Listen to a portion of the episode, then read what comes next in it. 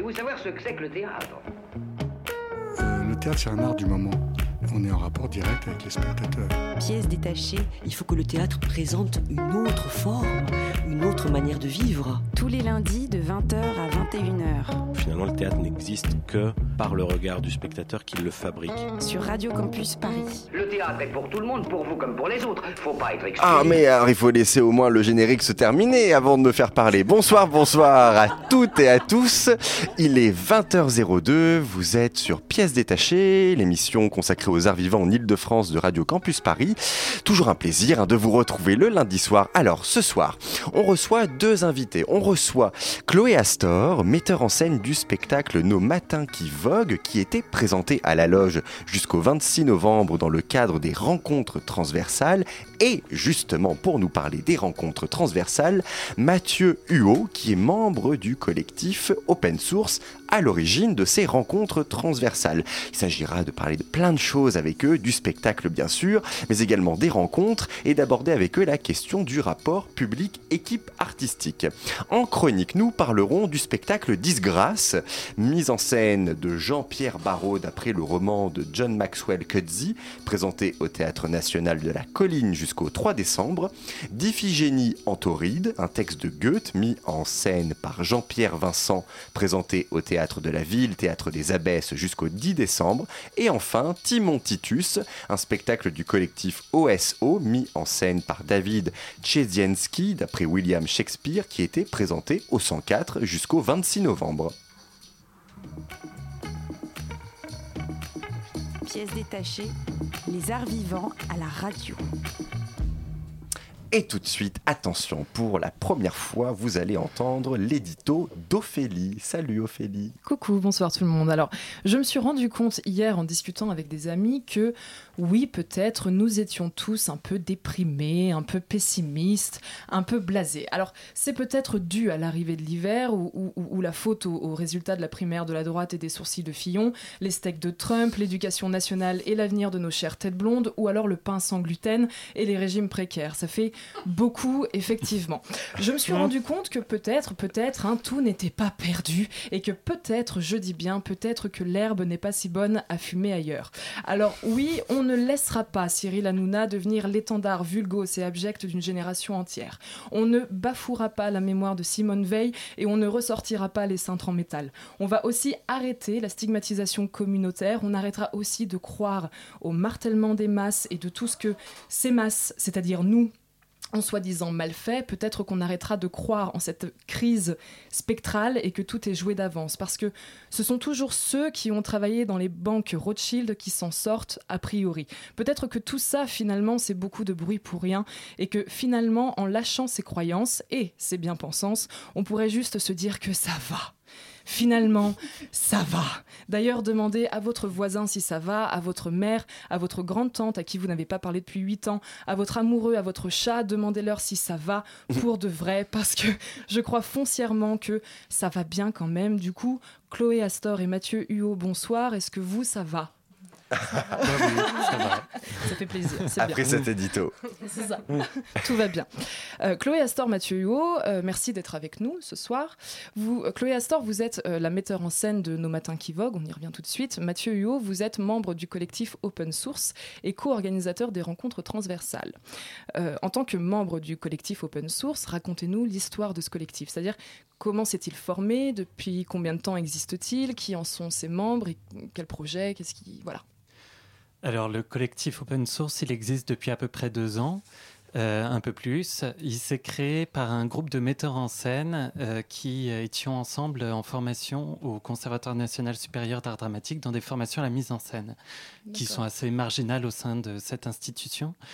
Et euh, on a fini nos formations euh, dans, sur différents cursus avec le regret qu'on s'était jamais croisé sur le plateau entre metteurs en scène. Et on a réalisé que la pratique de la mise en scène est une pratique assez solitaire, euh, où les metteurs en scène sont souvent chacun dans leur coin, parfois même euh, piégés par une forme d'esprit de compétition, puisque chacun a un spectacle à vendre auprès des programmateurs, et que ça empêchait une certaine circulation des idées, des pratiques, des trouvailles, euh, de nos interrogations.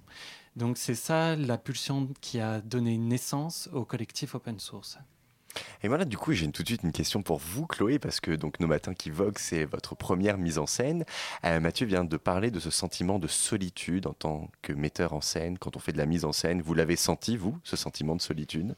Euh, un, un petit peu. euh, ça reste une création collective quand même, Nos Matins qui voguent.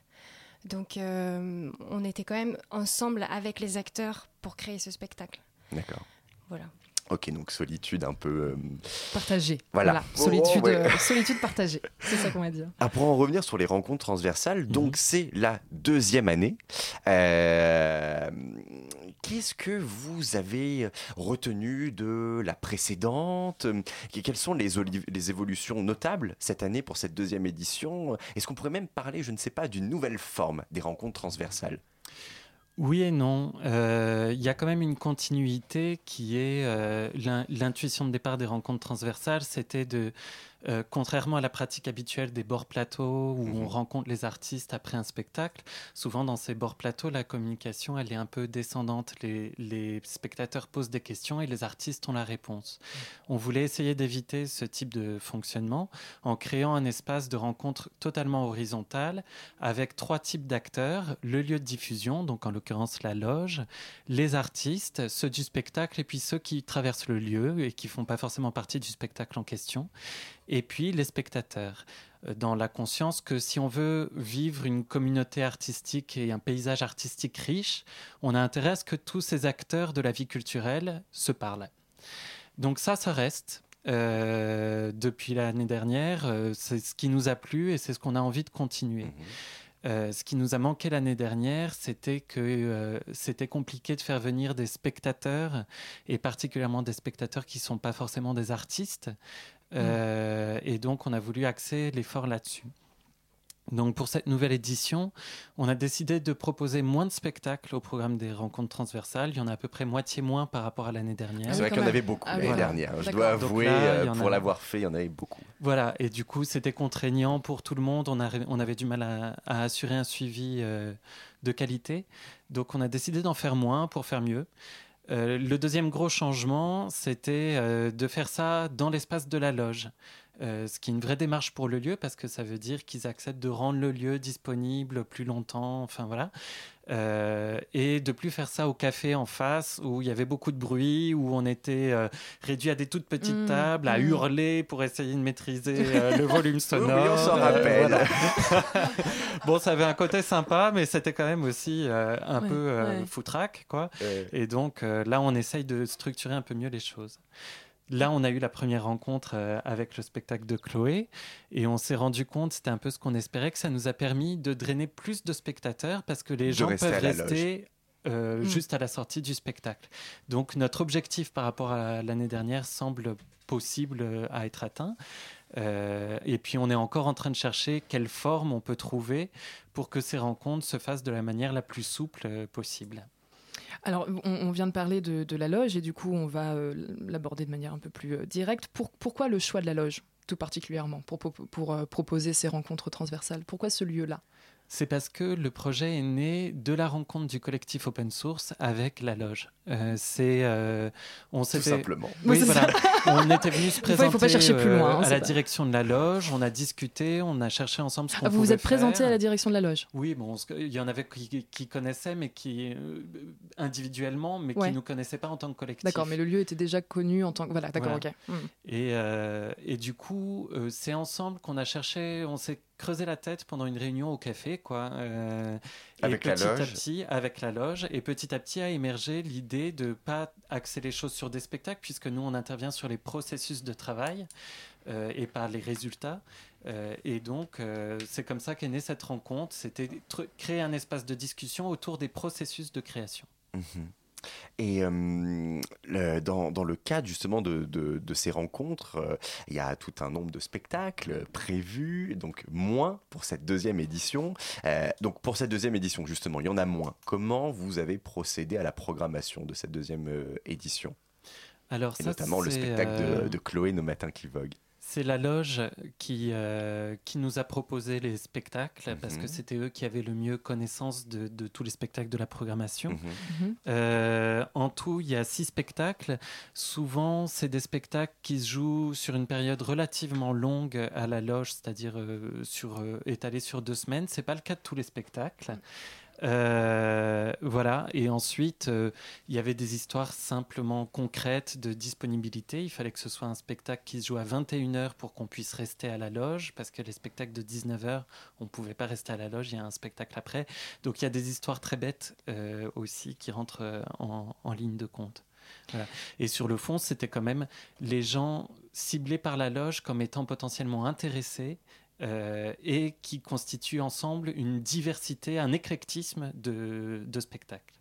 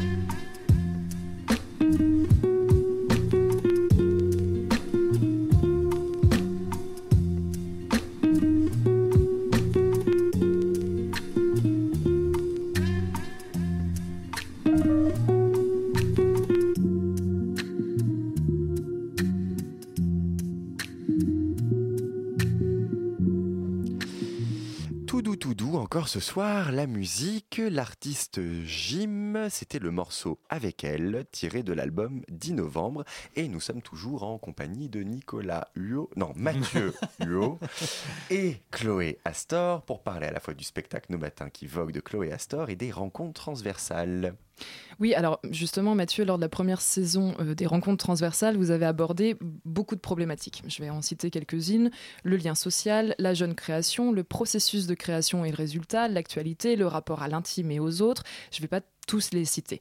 Euh, C'est plutôt dense, euh, Mhm. tous ces, toutes, ces, toutes ces problématiques. Et du coup, comment elles se révèlent au cours de ces rencontres? Comment ça se passe en fait? Est-ce que c'est le public qui pose des questions et qui du coup les détermine en quelque sorte? Ou est-ce que voilà, comment, comment elles, elles ont éc- éclos en fait?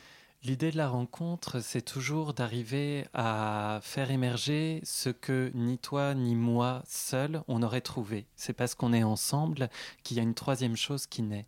Et c'est cette troisième chose que, que là tu, tu viens de, de nommer. euh, qui se décante petit à petit au fil des conversations. Et ça vient de telle manière qu'en fait, on ne sait plus très bien à qui attribuer l'idée parce qu'elle a émergé collectivement au fil des, des nuances d'une phrase à l'autre. quoi. Mhm. Alors, Chloé, venons-en à votre spectacle, donc, qui est proposé dans les rencontres transversales Nos Matins qui voguent. Euh, Qu'est-ce qui vous a séduit dans la démarche justement du collectif Open Source à travers cette proposition des rencontres transversales? Euh, je, trouve ça, je trouve ça intéressant de, de confronter euh, le public à son spectacle parce que c'est c'est pour eux qu'on crée, enfin c'est pour, c'est pour un, public qu'on crée un spectacle. Donc euh, avoir, euh, la possibilité de discuter avec eux, c'est c'est quand même euh, hyper intéressant. Et puis avec les autres créateurs, justement aussi avec les autres metteurs en scène qui proposent des projets à la loge, c'est aussi hyper enrichissant de discuter des différents, différents processus de travail. Voilà, je trouvais, je, trouvais, que- je trouvais que c'était chouette et ça m'a donné envie. Parce que vous échangez également aussi entre metteurs en scène qui, fait par- Aussi. qui font partie du, euh, des rencontres transversales. Oui. Ok, l'échange n'est pas qu'avec le public, il est aussi... euh, Bah, quand ils sont là, euh, ils participent aussi au, au débat, enfin, ils donnent aussi leur avis, avec un autre point de vue du coup aussi. Et du coup, ces moments-là, c'est ah, tout de suite après le spectacle ou c'est à un autre moment dans la journée où il y a des rendez-vous avec une. Enfin, comment ça, ça prend quel. Alors, on a aspect, fait, euh, en début de saison, on a fait une rencontre pour présenter les six spectacles euh, qui feront l'objet de rencontres transversales cette année. Donc là, il y avait les six metteurs en scène des six spectacles qui étaient là. Mhm. Euh, donc c'était une rencontre où il y avait beaucoup de metteurs en scène. Et ensuite, on propose des rencontres euh, le soir après le spectacle. Euh, donc par exemple, là, cette semaine, il y a un spectacle qui fait l'objet d'une rencontre transversale. mhm. La nuit de Je suis Robert De Niro, euh, sur un texte de Guillaume Barbeau et mis en scène par Elsa Grana. Et mercredi soir, le 30 novembre, euh, il y a une rencontre, donc juste après le spectacle. Le spectacle est à 21h, ça finit euh, à 22 euh, et voilà, le temps que les gens sortent, et puis on fait la rencontre. D'accord. Alors, revenons-en euh, au euh, Nos Matins qui voguent, votre spectacle Chloé. Euh, alors, il met en scène quatre personnages qui se rencontrent mais sans se connaître. Euh, c'est un peu quand même ce qui se passe au théâtre finalement. Le public qui va à la rencontre d'une équipe artistique qu'il ne connaît pas et vice-versa, l'équipe artistique qui rencontre le public. Est-ce que... Enfin. plus généralement, comment est-ce que vous concevez l'échange avec le public, que ce soit au moment de la représentation qu'à son issue? Au moment de la représentation, euh, euh, disons que moi j'essaie de faire un spectacle qui n'impose rien, Mhm. euh, donc qui dialogue de façon très énigmatique avec le public, dans le sens où C'est réussi. Oui, c'est cool. j'essaie, ouais, j'essaie de laisser, euh, de laisser les portes un peu ouvertes, quoi. Et, euh, et ensuite, à la- après le spectacle, le dialogue après le spectacle, euh, du coup, je suis hyper curieuse de, de voir comment ils ont interprété tout ça et, et tous les secrets qu'ils ont retenus, tout ça. Mais justement, pardon, excuse-moi Thomas. tu Non, je veux dire, bon. oui, euh, tout- à l'interprétation de cette énigme finalement que vous leur avez euh, C'est ça, ouais. donné à résoudre. Mais euh, Nos Matins qui voguent est, est- est qualifié, du coup, on va parler du, du spectacle en lui-même, euh, de drame burlesque. Oui. Euh, Qu'est-ce que ça signifie exactement pour vous? Euh, bah, peut-être c'est le, le- ça, c'est- le fond et la forme. Le, le drame, enfin, comment dire, burlesque parce que c'est burlesque, parce qu'on utilise le- les, les- les ressorts du, du burlesque euh, dans la forme.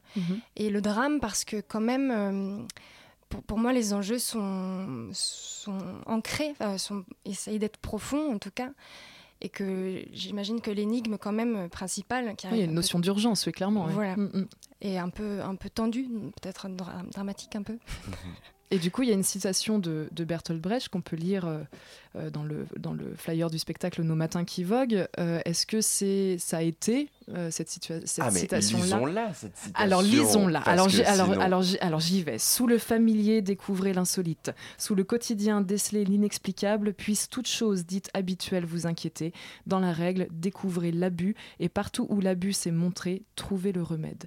Est-ce que ça vous inspire ça? Est-ce que c'est une source d'inspiration, première ou pas d'ailleurs, mais est-ce que ça fait partie de vos couches, comme on Oh, dit? Ouais, complètement. euh, ça m'inspire dans la façon dont j'ai construit le spectacle. Ça m'inspire pour diriger mes acteurs. C'est une phrase qu'on peut dire à des acteurs sur un plateau. C'est vrai, c'est vrai. Euh, et puis, euh, ouais, ouais je, la- je la trouve hyper, hyper juste. Quoi. Elle est tirée de la pièce L'exception et la règle de Bertolt Brecht. Est-ce que Bertolt Brecht, justement, fait partie de vos principales sources d'inspiration théâtrale? Euh, pas, pas vraiment en plus.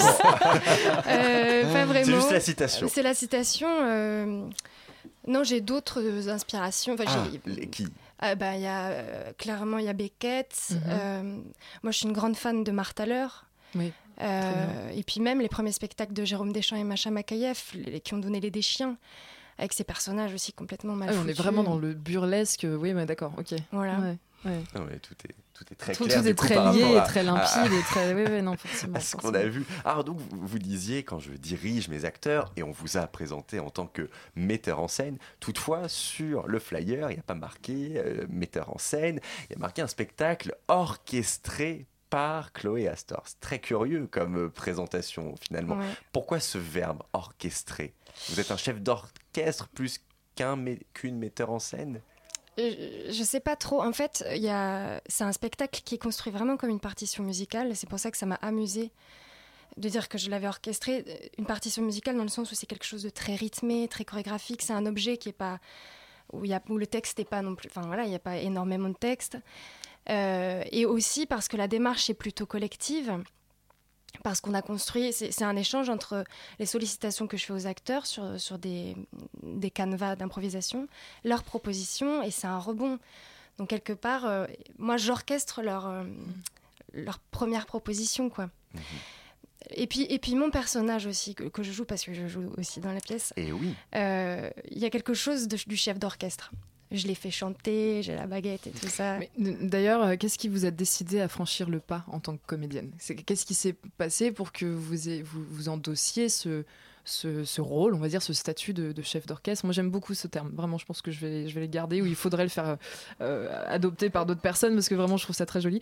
Et du coup, Homologation est- homo- officielle. voilà, du, du chef d'orchestre au théâtre, de l'orchestration. institutionnels de la culture, c'est Merci fini beaucoup. les Mais vous allez metteurs voir, en scène, ce sont les chefs d'orchestre. Vous riez, mais également vous, pour vous le verrez. théâtre. Vous verrez, vous verrez. Bref, qu'est-ce qui vous... Oui, peut-être lancé un truc incroyable Mais le vraiment, 28 novembre Euh, 2016. du attention. coup, j'aimerais bien que Chloé puisse répondre à ma question, s'il vous plaît. Qu'est-ce qui vous a décidé à franchir le. On, on rigole beaucoup. En tant que, en tant que, voilà, en tant que comédienne, du coup, à chef d'orchestre. Genre, comment ça s'est passé?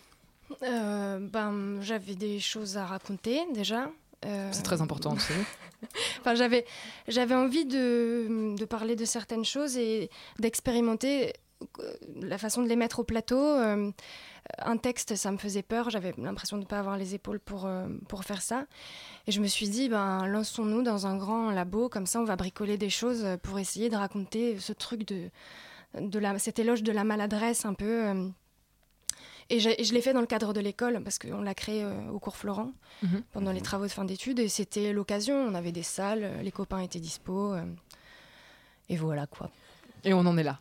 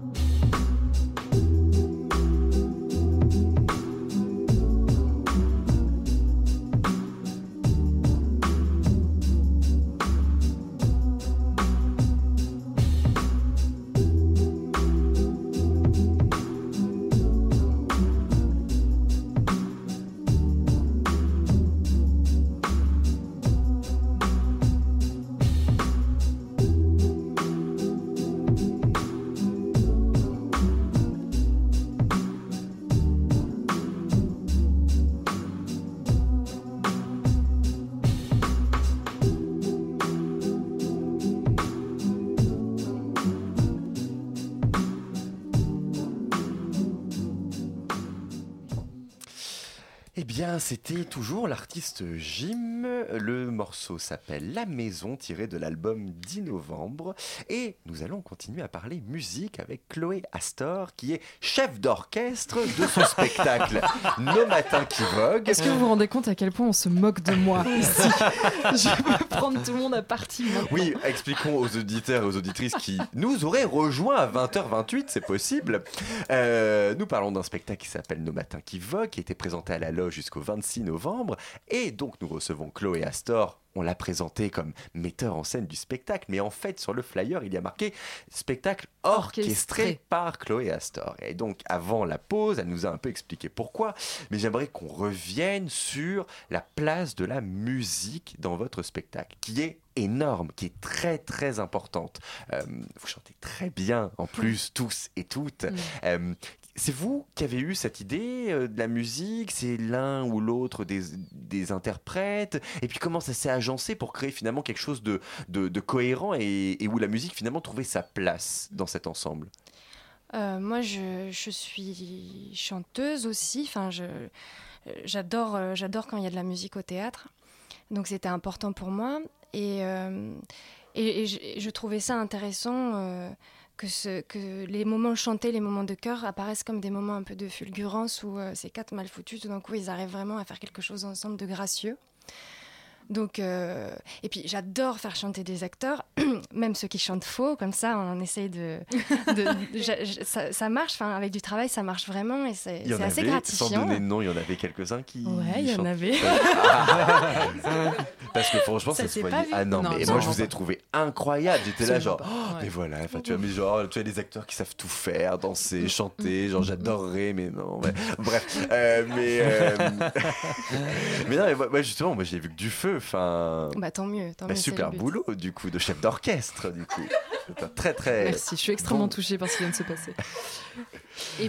Et puis euh, le, tout, tout ce qui est après musique euh, à enregistrer, quoi. Je- J'avais, j'avais, enfin, ça, ça crée clairement une ambiance, je pense. Enfin, j'avais envie qu'elle, euh, que cette musique soit présente parce qu'elle elle arrive, elle arrive à la fin du spectacle, elle dure pendant un petit moment jusqu'à la toute fin, elle Oui. s'insinue quand même. Et j'avais fait une commande euh, à celui qui a fait ma musique, euh, un truc un peu à la Lynch, un peu euh, Twin Peaks. euh, voilà, avec le spectacle qui se, qui se dégrade un peu, et cette musique qui vient. Voilà. Mais c'est vraiment, enfin non mais vraiment, je le dis encore une fois, c'est très réussi. Mais non, mais parce que c'est quand même, je trouve très rare quand Oui. l'intention du metteur en scène, tiré chef d'orchestre, est, est, est dite, exprimée, et que nous, en tant que spectateurs, mais on, on est absolument à 1000% d'accord avec votre intention et on la voit. Et là, ce que vous venez de dire pour la musique, euh, l'ambiance lynch, le, mais tout ça, effectivement, je l'ai vu, moi, la musique, je l'ai adoré. Et la dégradation qu'elle provoque, mais, mais tout ce que Mm. vous racontez, je, je l'ai vraiment. Non, mais vraiment, je tiens vraiment à le souligner. Je trouve ça, euh, je trouve ça assez incroyable quand vraiment ça, ça se passe quand vous mais bravo c'est extrêmement brillant enfin c'est que C'était très poétique, vous, très euh, subtil. oui, euh, oui Vraiment, non, c'était vraiment un, un très très beau spectacle. Et du coup, moi, j'ai quelques questions concernant euh, l'interprétation, c'est-à-dire le, le- vraiment le, le travail des comédiens en plateau, qui sont tous euh, hallucinants. On va pas, euh, voilà, ils sont tous très très bons, très en place. Euh, Il y a une vraie maîtrise euh, de, de la voix, du corps, de, de- voilà, ils ont une vraie conscience de ce qui se passe dans la salle. Et du coup, on- voilà, enfin moi, je, je vais pas le, le cacher. J'étais à côté de Thomas, j'ai hurlé de rire ah pendant ouais, la moitié du mort spectacle. de rire Ah, je- je- vraiment, voilà, des, donc, du- des, mais moi aussi hein. des, du- des clowns. C'est pas vraiment des clowns, mais c'est des. Bon, on est presque au clown, mais, mais pas vraiment, parce que c'est c'est du burlesque. Donc, bon, voilà. Mais du coup, comment ça s'est passé? C'est-à-dire qu'ils sont arrivés sur le plateau, ils vous ont fait des propositions, parce que euh, du coup, si on reste dans le, dans le champ lexical de la musique, il y a des solos. C'est-à-dire qu'il y a des Oui. moments dans- de, de bulles, comme ça, de parenthèses, dans, dans- dans- au cœur du spectacle, au cœur de cette partition. Et euh, est-ce que ce sont eux qui vous ont proposé ça, ou est-ce que c'est vous qui avez, euh, enfin, qui êtes arrivé peut-être en répétition, je dis n'importe quoi, avec un texte, avec une idée, avec un canevas d'improvisation, comme vous disiez? Comment ça s'est passé en fait, ces moments de, de solo? Euh, les moments de solo, vous voulez dire les monologues Ouais, ouais. Euh, entre autres. c'est- Les monologues, ils ont été écrits euh, par un auteur euh, pour les acteurs au tout début du travail. D'accord. Donc il avait déjà vu un peu les personnages, qui, enfin, même si c'est pas vraiment des personnages, qui commençaient à dessiner. On est parti d'abord sur la contrainte de langage. Euh, chacun a une difficulté d'élocution et à partir de cette contrainte-là, ils ont créé vraiment des, des mal foutus, mais ça reste euh, eux très. Enfin, je veux dire, ils ont sorti leur, euh, leur mal- foutu d'eux-mêmes, quoi. Il y a un truc très intime dans la façon dont ils interprètent les choses. C'est pour ça que ça se rapproche aussi du clown quelque part. Mais oui, c'est ça. Et du coup, ça en devient extrêmement touchant en fait. On le, on le sent directement. euh. C'est vraiment très dommage que vous puissiez pas aller être touché là tout de suite à la loge parce que le spectacle était présenté jusqu'au 26 novembre.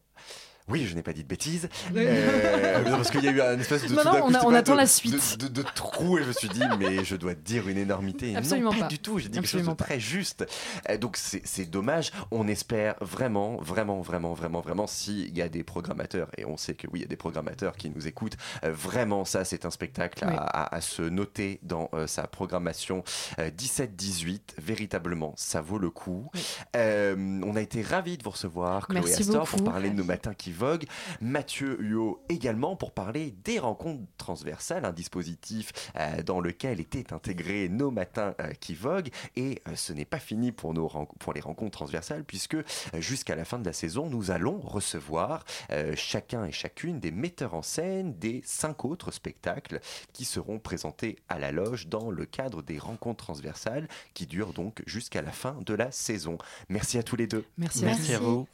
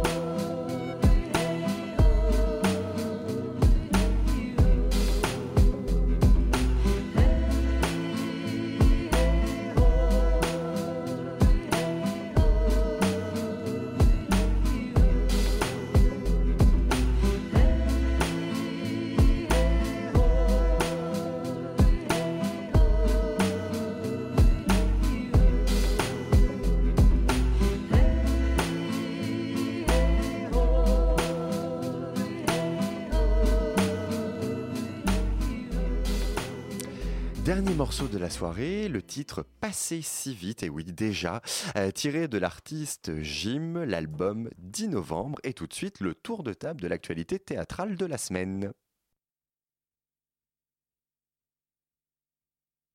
Il s'agit d'une, histoire, euh, c'est-à-dire qu'en fait, il s'agit plus d'un concept d'histoire.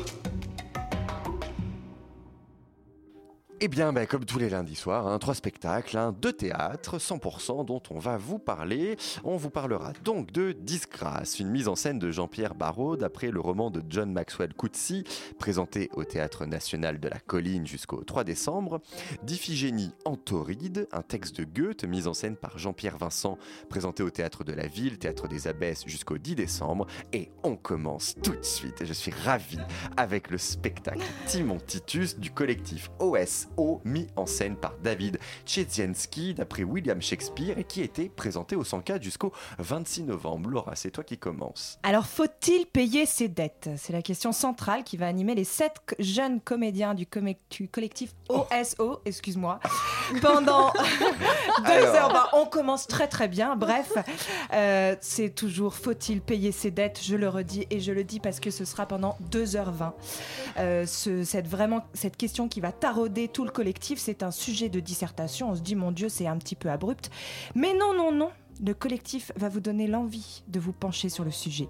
Il s'inspire très très très librement de trois euh, grands textes, Titus Andronicus, Timon d'Athènes et La dette 5000 ans d'histoire pour euh, donner leur vision décalée, intelligente de cette question qui nous taraude avec beaucoup d'humour. Pour illustrer le propos, le spectacle va osciller entre une saga familiale rocambolesque et un débat politique avec des avis tranchants. Le centre plateau, couvert de tapis persans, surplombé par une grosse tête de cerf empaillée qui matérialise le château familial et pour seul accessoire un phonogramme et euh, un fauteuil vide du père. Mhm. À la périphérie se déroule le débat politique sur sept tables, une pour chaque comédien. Chacun a une lampe qu'il allume et éteint en fonction de leur prise de parole, deux gélatines rouges et vertes pour euh, pour dire leur accord ou leur désaccord par rapport à ce qu'il se dit. On a un espèce de ballet lumineux assez, euh, assez marrant euh, avec certaines figures. Donc on a une mise en scène qui est encadrée, originale et qui permet aux spectateurs de suivre les alternativement ce qu'il se passe euh, politiquement par rapport à cette question et plutôt dans l'intime par rapport à l'illustration de la famille. Donc pour aller dans le détail, euh, au centre plateau, L'héritage familial. Tout commence par la mort d'un père, propriétaire d'un château, et euh, de l'ouverture de son testament en présence de ses héritiers. On suit alors les retrouvailles entre les trois enfants légitimes et les deux enfants Bâtard, accompagné par un certain Milos, assez mystérieux. Les prénoms des enfants est à l'image de ce qu'il se déroule sous nos yeux entre Anne Prudence, Camille Clément, Bénédicte Constantin, Constantine et Marie. Non, Bénédicte Constance. Constance, Constance, Constantine, enfin bref, on y est, on est clairement dans le grotesque, un petit peu l'absurde, le drôle, l'humour, et on rit tous. On suivra ces histoires, euh, les histoires euh, un petit peu secrètes de déchirement, de mystère, de meurtre. Mais rien n'est dur, tout passe par le rire, même les histoires atroces. Et les sous s'en mêlent, le sang coule, les gens meurent. Et puis on reste et un reste à rire. Il y a encore et encore de l'humour. En parallèle, on a un débat politique qui s'engage entre les comédiens assis euh, à la table qui, en fait, alternativement, passent de l'histoire familiale de l'héritage et ensuite vont s'asseoir sur leur chaise euh, à leur table et redeviennent des figures politiques entre euh, le néo-capitaliste, le néocolonialiste, l'évangéliste. Tout le monde commence à discuter sur faut-il payer ses dettes avec entrecoupé d'une histoire assez dingue sur euh, la création de la monnaie. Bref, le débat est houleux, les figures idéologiques sont assez tranchées et, euh, c'est incisif et drôle. Moi, j'ai trouvé ça extrêmement gai et original. Le collectif euh, dirigé par David Chesensky, c'est bien ça, Thomas Andy Euh, Chesiensky. Chesiensky. Voilà, et euh, voilà, il décortique artistiquement cette question de la dette, du financement, euh, de la morale. euh, on parle même de dette mondiale. Euh, bref, il y a thèse, antithèse. Tout ça, c'est fait avec fougue, inventivité, liberté, intelligence. Euh, on, y est. La salle est- est est galvanisée vraiment par cette, idée-là quand même de la dette qui reste très lourde. Et on a euh, pas mal de, digressions, de mise en abîme, mais euh, donc le, prix, le prix qui a été décerné par le festival Impatience en 2015 pour ce spectacle par, euh, euh, qui a été donc euh, prix du jury et euh, prix euh, du public. Ah oui, ils ont cumulé les Voilà, deux. ils ont cumulé les deux et je crois que c'est tout à fait mérité. Même tout le monde était d'accord. Il y a eu euh, vraiment des applaudissements à n'en plus finir. Et je, suis, je, suis, je suis tout à fait d'accord. Je mettrai juste un tout petit bémol. Parce que euh, je suis une chieuse. Euh, mais c'est vrai. Euh, non, c'est parce que je pense qu'il y a un moment dans cette dette extrêmement. dans, dans ce principe de la dette qui est, qui est très lourd, etc. L'humour, c'est génial, mais parfois j'aurais voulu des moments de gouffre et je ne les ai pas assez vus. Pourquoi? Parce que je trouve que l'ampleur de la catastrophe familiale qu'on voit se déchirer et le débat de la dette qui, qui est, qui est euh, euh, outrancier autour de nous, euh, c'est assez c'est drôle, mais c'est aussi grisant. Et j'aurais aimé qu'il y ait des moments de, de claque. Et parfois, je l'ai- j'ai voulu le voir. Mais je pense qu'ils ne sont pas forcément allés au bout. Voilà. Mais Qu'est-ce moi, que tu en je penses pense pas que ça soit un spectacle qui avait vocation à créer un gouffre, en fait. Euh, Oui, ou un claque. ou un claque. Sa, sa vocation, elle est ce qu'on a vu, et moi j'ai trouvé ça génial. Euh, euh, vraiment, on a beau être mort de rire du début à la fin, je trouve que la réflexion proposée sur la dette, et qu'il s'agisse de la dette d'argent ou de la dette morale, elle est vraiment d'une très grande qualité, elle est très sérieuse. Ah oui, c'est exceptionnel Elle n'exclut aucun point de vue, comme tu l'as dit, on va du plus réactionnaire au plus altermondialiste, il y en a pour tout le monde et franchement ça fait du bien au cerveau et au moral quand on voit la manière avec laquelle les politiques, les vrais s'emparent du sujet et leur piètre performance à ce propos. Euh, moi je pense qu'il y en a certains avant d'aller euh, faire des débats télé- télévisés, ils auraient mieux fait d'aller voir ce spectacle pour en prendre de la graine sur comment est-ce qu'on pense et comment est-ce qu'on s'exprime sur la dette. Euh, tu Est-ce que vous voulez qu'on reparle des sourcils de Fillon? Non. non, non, non, stop, stop, stop. Euh, tu parlais de mise en abîme, je parlerais plutôt d'analogie. C'est plutôt des analogies, euh, des, des, des- des effets de d'aller-retour qui Il y a ont des, lieu. vraiment les allers-retours, oui, et, tu as que, raison. et que je trouve mais extrêmement brillant, c'est que effectivement au début euh, le comédien Tom Linton nous dit on ne verra ni euh, Titus Andronicus ni Timon d'Athènes. Il a raison et en même temps il n'a pas raison parce que euh, euh, soit via des citations directes, soit les thématiques qui ressortent dans la tragédie familiale des Barthelot, euh, on retrouve finalement ce qui Ouais. fait Timon d'Athènes et Titus Andronicus. On retrouve clairement l'analogie, tu as raison, c'est exactement un, un truc aussi que je veux absolument dire, c'est que euh, c'est un collectif qui met la province à l'honneur. C'est un collectif bordelais. Tous les comédiens sont originaires de province. Ils sont passés par les écoles de province, et notamment l'ESTBA, l'école supérieure du théâtre de Bordeaux-Aquitaine. Et donc ça nous montre qu'il se passe des choses super chouettes sur le plan de la création théâtrale en province, qu'on y trouve des brillantes idées, de brillants interprètes. Donc toi, chers auditeurs, chères auditrices, qui a envie de te lancer dans le théâtre et à qui Paris et toutes ces grandes écoles supérieures d'art dramatique ont fermé ses portes, ne désespère surtout pas.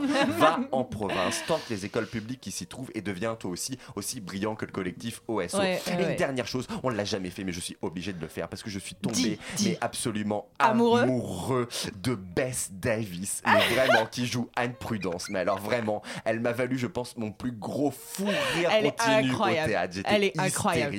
Et vraiment, mais je l'ai trouvé mais absolument génial. Ils sont tous Mais géniaux. ils sont mais- très, très bons. Mais elle, elle j'ai vraiment eu un coup de cœur. Donc s'il vous plaît, les attachés de presse à qui on va envoyer le podcast, vraiment dites-lui. Faites-lui Non, passer vraiment, le message. oui, c'est très très bien. Donc c'était Timon Titus, euh, d'après William Shakespeare, mis en scène par euh, David Chesinski du collectif OSO, présenté au 104 jusqu'au 26 novembre. Et on enchaîne tout de suite avec le spectacle Disgrâce, mis en scène par Jean-Pierre Barrault, d'après le roman de John Maxwell Cutsy. Euh, non, présenté au Théâtre National de la Colline jusqu'au 3 décembre. Alors, qui nous en parle C'est moi, c'est- moi, j'y vais. Euh, alors, il y a beaucoup d'adaptations de romans cette saison au, au théâtre. Je pense que les voilà, chers auditeurs, chères auditrices, vous l'aurez sûrement remarqué. Et le spectacle de Jean-Pierre Barrault en est également une. Euh, ici, c'est pour le coup plutôt réussi. L'action se déroule en Afrique du Sud, période post-apartheid, dont je donne la date de fin qui, euh, se- qui est donc le 11 juin 1991. Le personnage principal, David Lurie, est un universitaire blanc, africaner, confronté au déclin de son monde, du moins le monde tel qu'il le connaissait. Après avoir été contraint de démissionner, notre ancien professeur trouve refuge euh, chez sa fille Lucie, au beau milieu du désert sud-africain. Lucie mène une vie d'abnégation, en apparence paisible, à s'occuper de chiens avec son ami Bev. Une attaque extrêmement violente va assombrir le tableau et accélérer la chute de David Lurie, du personnage principal. Dans la première partie du spectacle, nous sommes à la fois dans un appart où David Lurie s'adonne à des relations tarifées avec une prostituée, mais aussi à sa relation torride avec une de ses étudiantes, Mélanie Isaac. Euh, les séquences d'habillage, déshabillage peuvent être un poil lassantes, mais ça fonctionne. Nous sommes aussi dans un amphithéâtre, les spectateurs sont les étudiants de David Lurie et nous écoutons ses, ses conférences sur Byron. Enfin, nous sommes dans le bureau d'une commission disciplinaire qui accusera David Lurie et le forcera à quitter la ville. La salle et ses coursives sont investies par les comédiens, l'effet peut s'avérer quelquefois artificiel, mais ça fonctionne. Le basculement dans la seconde partie est symbolisé par le lever, le lever des stores vénitiens qui divisaient l'espace de jeu et nous nous retrouvons en plein désert. Le sol noir, la maison faussement chaleureuse à jardin et les grillages sont assez équivoques sans tomber dans une sorte de folklore tendancieux. Nous sommes chez Lucie, la fille de David Lurie, au chenil où on s'occupe des chiens abandonnés et de la terre du matin au soir. L'esthétique scénographique est plutôt réussie et l'attaque dont vont être victimes Lucie et son père est surprenante. La scène de demande de pardon de David Lurie au père de Mélanie est magnifique de pudeur et de poésie. Je noterai cependant quelques maladresses, notamment au niveau de l'interprétation, où on flirte quelque- quelquefois avec le mélo, ce qui a tendance à décharger les scènes les plus intimistes. En revanche, les comédiens Pierre Beau et Jacques Allaire survolent le spectacle. Il n'y a absolument rien à dire. Les parties chorégraphiées où les comédiens deviennent chiens et le grimage des visages tendent à alourdir un peu le propos. Propos complexes, vous l'aurez compris, aux multiples enjeux, poids du passé, choix éthiques et politiques, rapport blanc-noir qu'on souhaite brouiller, stigmate encore vif et douloureux de l'apartheid. Mais malgré ces quelques réserves, c'est un beau spectacle, intelligemment pensé et respectueux de l'œuvre d'origine. Qu'en as-tu pensé, toi, Chloé? J'adore Ophélie, la directrice d'école, tu sais, qui analyse bien le truc, qui donne les notes. Et Alors la scénographie très bien, le arriver. jeu de celui-là un petit peu moins bien, 12 sur 20. Euh... C'est pas vrai, je suis pas comme ça. Non, non, je plaisante. Alors, l'élève Euh, brouillonne, qu'est-ce qu'elle dit? Non, non, mais alors, euh, c'est très étonnant. Moi, j'avais étudié euh, une œuvre de Coetzee pour le bac euh, qui s'appelle En attendant les barbares. Et du coup, on avait ouvert sur pas mal d'œuvres de lui. Donc, on a toujours les mêmes thématiques qui reviennent sur l'apartheid en Afrique du Sud, évidemment parce qu'il en a été très touché. Et il a d'ailleurs reçu un prix Nobel de littérature pour En l'ensemble 2003, de son ouais. œuvre pour ça. Mais moi, ce que j'avais retenu dans, son, dans sa littérature, c'est que les, les thématiques étaient suggérées. On était toujours transposé dans des déserts, on savait pas trop où on était, et du coup, il y avait quelque chose euh, d'assez universel et d'intemporel qui nous renvoyait à des thématiques beaucoup plus profondes. Et là, en fait, on est, euh, pour une grande majorité du spectacle, transposé dans un décor très précis. Euh, alors, c'est vrai, on a l'impression d'être vraiment dans un chenil au milieu de rien. en Afrique du Sud, mais, mais à la, à la- au moindre grain de poussière près, tout est montré, suggéré. Il y a les cages des, des chiens, où on entend, il y a le bruit, euh, le son qui vient des cages, alors que les cages sont vides. Et tout ça, euh, du coup, on ne sait pas trop de quoi on parle, en fait. En fait, on sait plus, ouais. Je, je voilà, on, nous raconte l'histoire d'un père et d'une fille qui vivent un drame euh, et qui, voilà, qui débattent beaucoup autour de ça, de comment s'en sortir. Mais en soi, on, ça nous renvoie pas à grand chose, en fait. On ne sait pas si on parle de l'apartheid, si on parle de la différence. C'est ça. on- Et en fait, moi, du coup, à un moment, je me suis posé la question du est-ce que justement, il n'y a pas trop, trop de problématiques, en fait? Trop d'enjeux. Je sais pas si tu vois Bah, ce que oui, je veux dire. en même temps, ils sont pas du tout dit ou mis en avant. Tout, enfin voilà. On- on- du coup, on s'arrête un peu à, à la situation qui, évidemment, peut être bouleversante, mais pas très intéressante. Alors que Coetzee, c'est vraiment, pour moi, dans mon souvenir, en tout cas, plus. C'est pas intemporel, Voilà. quoi. Voilà. Eh bien écoutez, Oui. que vous connaissiez ou non euh, Coetzee, allez voir donc Disgrâce, une mise en scène de Jean-Pierre Barrault au Théâtre de la Colline jusqu'au 3 décembre. Et on finit avec Iphigénie en tauride, un texte de Goethe, mise en scène par Jean-Pierre Vincent au Théâtre de la Ville, Théâtre des Abbesses jusqu'au 10 décembre. Chloé.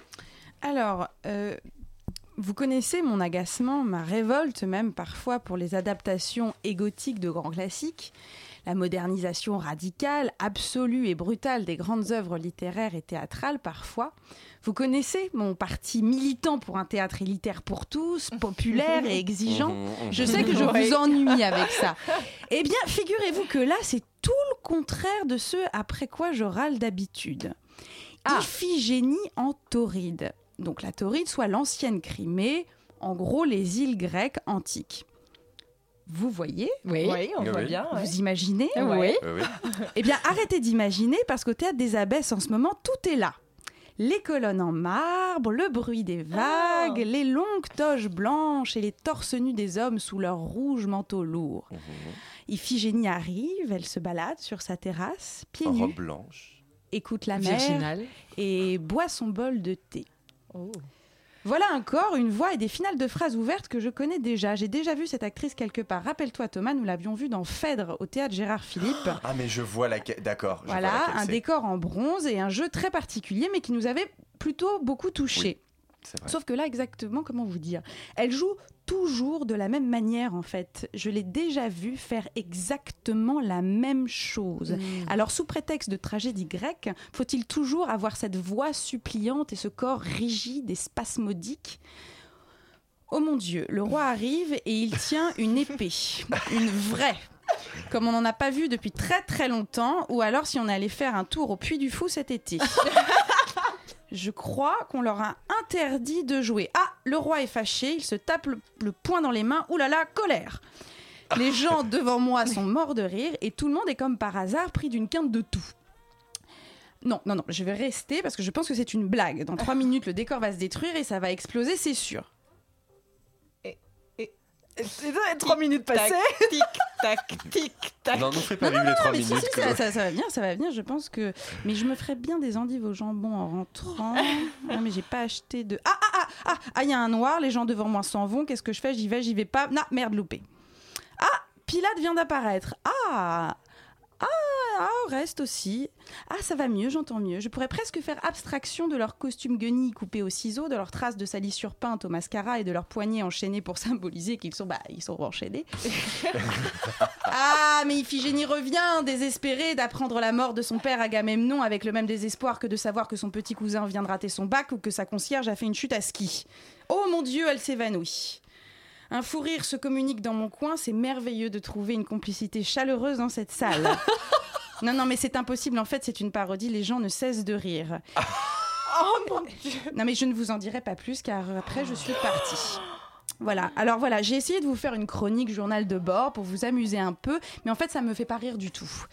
Vous allez me dire que je ne suis jamais contente, mais là je pourrais tuer celui qui a accordé le budget à ce spectacle, celui qui laisse des artistes merveilleux dans la misère au profit de vieux rois accrochés à leur trône. Iphigénie en tauride est bien, et bien qu'elle y reste, et je n'en dirai pas plus.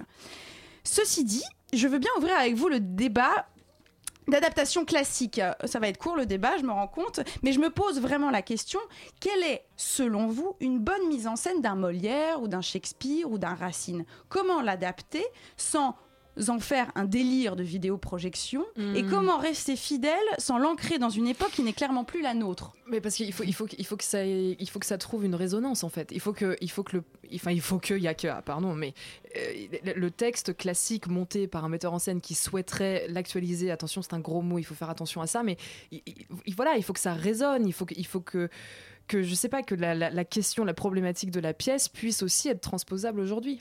Après, il y a un rapport euh, par rapport à- au grand texte comme ça.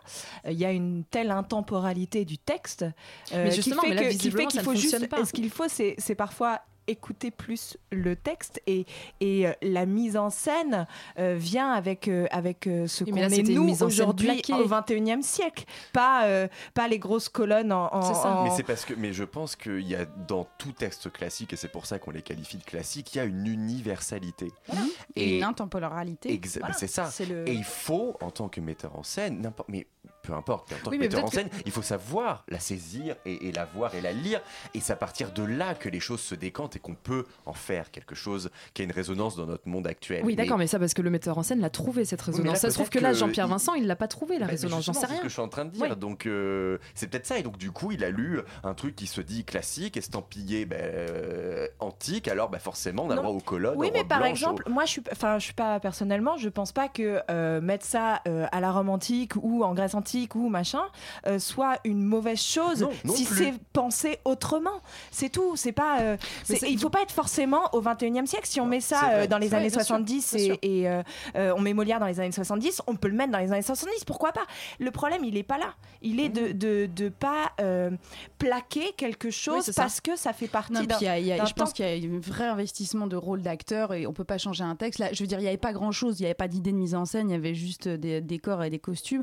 Mais moi, j'ai vu, pas vu de vrai, enfin de visu, mais j'ai vu la captation d'un Phèdre de Chéreau euh, il y a une époque, euh, il y a longtemps, Incroyable. où ils avaient des longs manteaux longs, où tous les hommes Blanc étaient torse rôle, nu euh, en dessous et ça pouvait peut-être être un peu ridicule, etc.